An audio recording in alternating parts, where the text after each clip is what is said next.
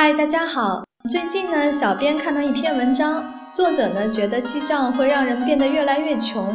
当然，这个穷呢指的是生活状态上的穷。他举例自己的某位朋友，自从记账以后呢，就变得特别不舍得花钱，每花一笔钱呢都要犹豫很久，不舍得吃，不舍得穿。曾经生活很有品味，记账以后却变得一股穷酸了。当然，这位作者的描述呢，可能稍微特别了一点。对记账呢也有一些误解，记账呢并不是一味的省钱，只是通过记账避免生活当中一些不必要的浪费。合理的记账呢不但不会降低我们的生活品质，反而呢可以通过合理的规划来帮助我们完成更多想做的事。我们才有 Kitty 呢和我们分享了他的记账方法，我们一起来看一下。完整的记账理财需要按照下面的顺序来实现。第一步呢是先理清和分析现阶段资产以及现金流的状况。第二步呢，根据自己的理财目标，分别设定短期目标和长期目标，最好呢可以将理财目标换算成可以计算的具体金额。第三步呢，根据收入和理财目标之间的差额，并且考虑自己的投资性格，计算出自己每个月应该储蓄的金额。第四步，根据支出等于收入减去储蓄，得出每个月支出预算。第五步呢，根据预算规划具体的支出类别和比例。第六步呢，分析和评估最终的实行情况。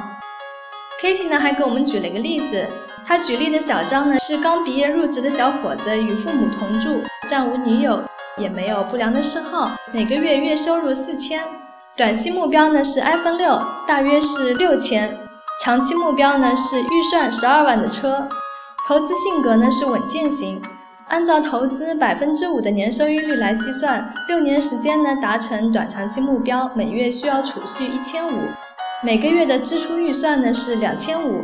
接下来呢就是规划支出的类别了，大概可以分为几大部分：固定支出、特定支出和可支配支出。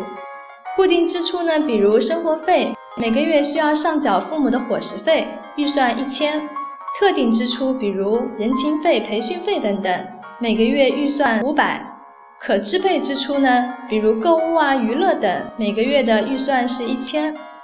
做完上面这些以后呢，就要看具体的完成情况了。